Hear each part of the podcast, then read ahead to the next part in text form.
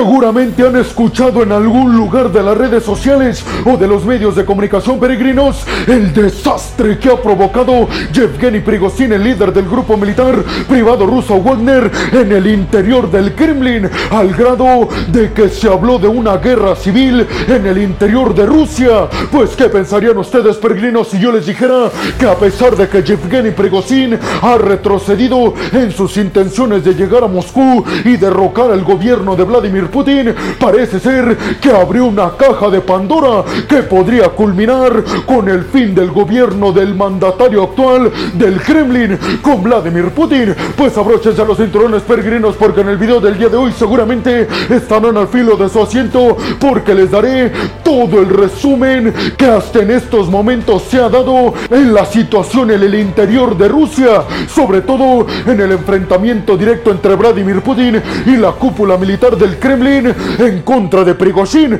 el líder del grupo militar privado ruso Wagner.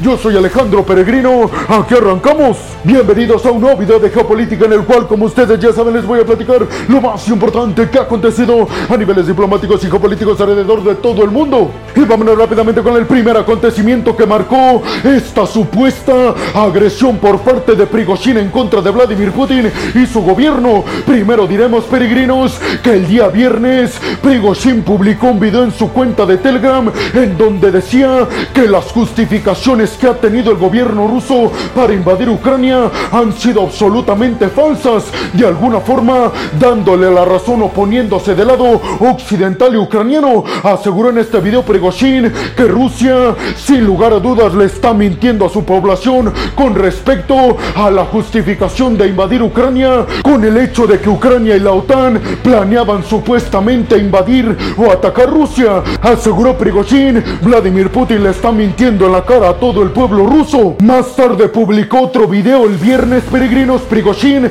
en su cuenta de Telegram y ahí acusó al ejército ruso de haber perpetuado un ataque masivo en contra de 2.500 de sus tropas Wagner que estaban en Ucrania y dijo Prigozhin que iba a hacer justicia en contra del ministro de la defensa rusa Sergei Shoigu. Básicamente peregrinos en estos momentos Prigozhin llamó a un enfrentamiento directo en contra de la cúpula militar del Kremlin, lo que hizo que se desencadenaran varias acusaciones desde Rusia en contra de Prigozhin para detenerlo. Y ahí en ese entonces el grupo Wagner, encabezado por Prigozhin, dijo que iba a entrar a Rusia con el objetivo de llegar hasta Moscú. Por su parte, el comandante al mando de las fuerzas de Rusia en Ucrania, Sergei Surovikin, hizo un llamado mediante la publicación de un video en las redes sociales oficiales del Kremlin para que el grupo Wagner se detuviera y abandonara las intenciones de entrar a Rusia y sobre todo de llegar a Moscú para derrocar al gobierno de Vladimir Putin. Ya el sábado por la mañana en Rusia, peregrinos,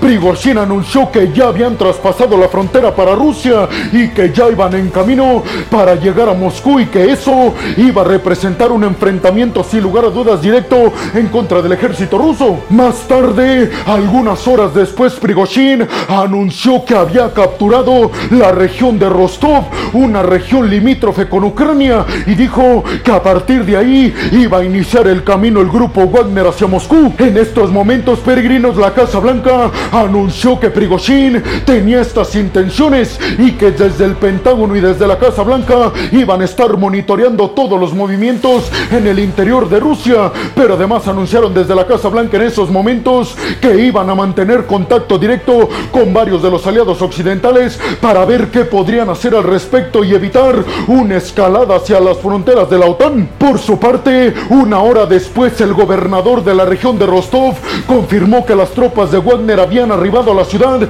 y que la habían capturado. Además, anunció la captura del edificio que es la sede del Ministerio de la Defensa de Rusia, es decir, en donde supuestamente estaría Sergei Shoigu, el ministro de la Defensa rusa, a quien buscaba directamente Prigozhin y el grupo Wagner para tomar justicia por el supuesto ataque que perpetuó el ejército ruso en contra de las tropas de Wagner y Prigozhin en el territorio ucraniano, que dicho sea de paso peregrinos, fue la principal justificación que dio Prigozhin para intentar conquistar Moscú. Sin embargo, les recuerdo peregrinos que Prigozhin en ningún momento presentó pruebas sobre este supuesto ataque del ejército ruso en contra de 2.500 de sus tropas. Minutos después, el Ministerio de la Defensa de Rusia publicó un video diciéndoles a las tropas de Wagner que por favor se detuvieran y que desistieran de seguir las órdenes de su líder, Yevgeny Prigozhin, asegurando que en el momento en el que se rindieran iban a ser perdonados, pero que si no, iban a enfrentar a la furia del ejército ruso junto con Prigozhin. De alguna forma, peregrinos, Rusia llamó a la traición a Prigozhin por parte de los militares que forman a Wagner. Después, peregrinos, Prigozhin dio un anuncio que sin lugar a dudas dejó congelado a todo el mundo y es que anunció la captura de la región de Voronezh y al mismo tiempo una base militar de Rusia en esta región. Por lo tanto, peregrinos, Prigozhin y el grupo Wagner en esos momentos ya tenía todo un arsenal de última generación por parte del ejército ruso cuando tomó esta zona en donde alberga Rusia una de sus mejores y más grandes bases militares. Esta región, peregrinos, ya se encontraba a solo 500 kilómetros de Moscú. Inmediatamente después y a primeras horas de la tarde de Rusia, Vladimir Putin publicó un video en donde aseguró a toda la población rusa que el ejército ruso iba a actuar de forma inmediata y que iba a detener el intento de golpe de estado que estaba tratando de perpetuar un grupo de mercenarios refiriéndose a los Wagner. Por su parte, Kadyrov, el líder checheno, manifestó su apoyo incondicional a Vladimir Putin y dijo que ya sus tropas iban en camino a Rostov para defender al ejército ruso y a Vladimir Putin y en general al Estado ruso del intento de golpe de Estado que en esos momentos quería perpetuar Prigozhin. Para ese entonces, peregrinos, el gobierno del Reino Unido, Francia, Alemania y algunos otros países europeos se manifestaron al respecto y dijeron que estaban monitoreando la situación, pero que ellos sabían que este era el mayor desafío que iba a enfrentar Vladimir Putin desde que tomó el liderazgo de Rusia. Inclusive desde el Reino Unido aseguraron que Vladimir Putin jamás pensó que se iba a ver en esta situación y esta situación la estaban comparando como un parteaguas como el que se dio en la caída de la Unión Soviética. Mientras tanto en las regiones que continuaba avanzando el grupo Wagner se decía que un montón de helicópteros de última generación militares por parte de Rusia estaban ya atacando al convoy del grupo Wagner que iba en camino hacia Moscú.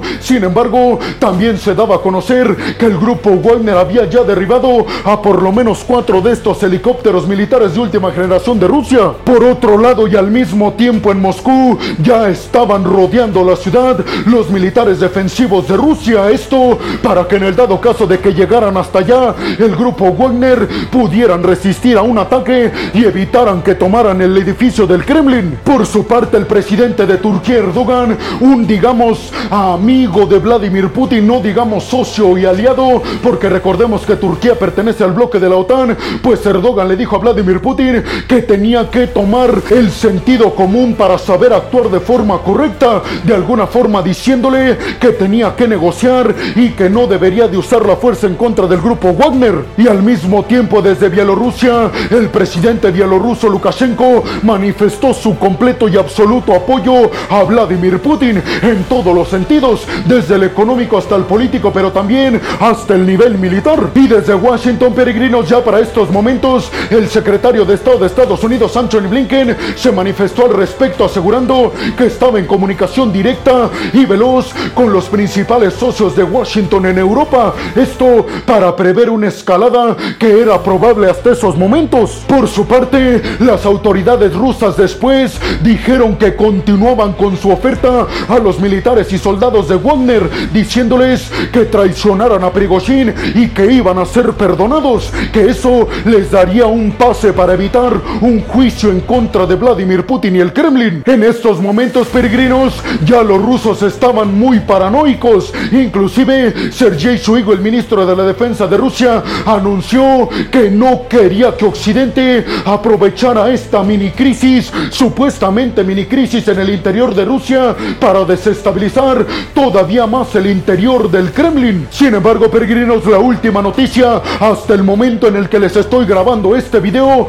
es que Prigozhin acaba de decirle a sus tropas que ya no continúen avanzando en su camino hacia Moscú. Básicamente, Prigozhin dijo que gracias a la mediación de Lukashenko, el líder bielorruso, llegó a un acuerdo el grupo Wagner y las autoridades militares del Kremlin para que las Wagner se retiraran a sus bases en Rusia, pero además en sus bases en Ucrania. Hay que decir, peregrinos, que las tropas de Wagner ya se encontraban en este punto cuando Prigozhin dijo que iban a retroceder. Solo estaban a 200 kilómetros de llegar a Moscú. Yevgeny Prigozhin aseguró que le agradecía muchísimo a Lukashenko por mediar para un acuerdo de paz y aseguró que estaba a punto de darse un enfrentamiento que iba a derramar un montón de sangre por parte de los rusos y dijo, sin lugar a dudas, esta es una gran victoria porque les hemos demostrado al Kremlin de lo que somos capaces en Wagner. Y seguramente ustedes estarán preguntando, peregrino,